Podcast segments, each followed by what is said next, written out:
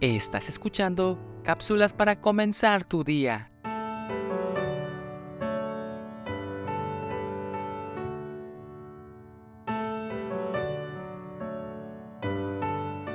Cuando mi padre se convirtió al cristianismo, siendo ya anciano, me fascinó su plan para vencer la tentación.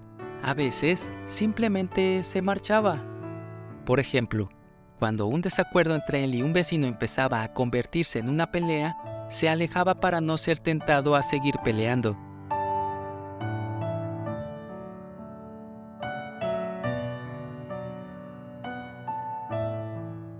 Un día se reunió con unos amigos, los cuales le pidieron una cerveza.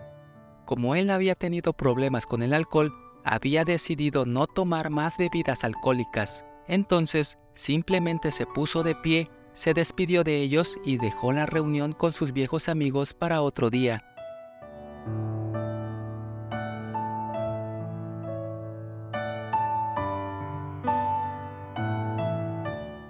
La tentación suele golpear a nuestra puerta. A veces la generan nuestros deseos. Otras viene de situaciones o personas que encontramos, como dijo Pablo a los Corintios. No os ha sobrevenido ninguna tentación que no sea humana, pero fiel es Dios, que no os dejará ser tentados más de lo que podéis resistir, sino que dará también juntamente con la tentación la salida, para que podáis soportar. Primera de Corintios 10:13.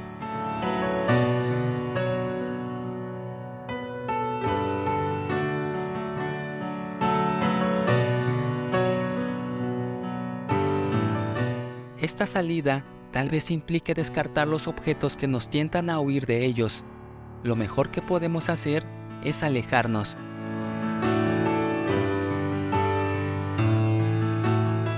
Tomado de nuestro pan diario. Soy Moisés Nava. Que tengas un excelente día.